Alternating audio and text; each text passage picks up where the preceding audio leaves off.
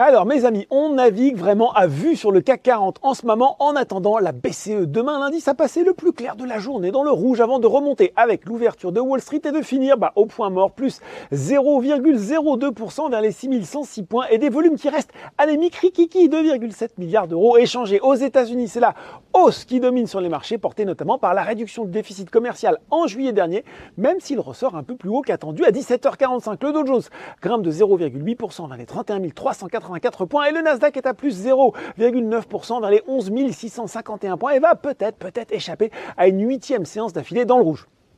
Côté valeur à Paris, on retrouve un peu les mêmes noms qu'hier, Engie termine en tête du SBF 120 alors que la Commission européenne proposerait selon plusieurs agences de presse de plafonner les prix à 200 euros le mégawattheure pour l'électricité produite hors centrale à gaz.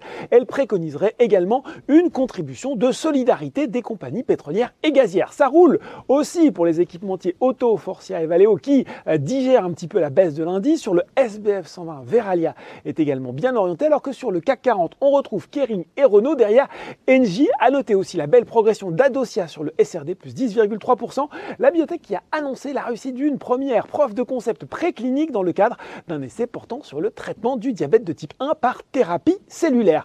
Côté baisse, eh bien, c'est Ubisoft qui arrive euh, largement en tête des baisses. Hein. Après l'annonce d'un accord sur la montée de Tencent à hauteur de 49,9% de Guimau Brothers Limited, c'est la holding familiale, premier actionnaire de l'éditeur de jeux vidéo. Le géant chinois pourra également monter jusqu'à 9,99% d'Ubisoft, mais ne pourra pas aller au-delà avant 8 ans, de quoi bah, faire perdre son intérêt euh, spéculatif au dossier, d'où le mouvement du jour, moins 17% tout de même sur l'action. Le secteur pétrolier reste lui aussi sous pression, lesté par les craintes sur les perspectives économiques. Le baril de Brent perd 3%, il repasse même sous les 90 dollars et entraîne dans sa chute Valorex, GG, Technip, Énergie, GTT, Total Energy comme hier.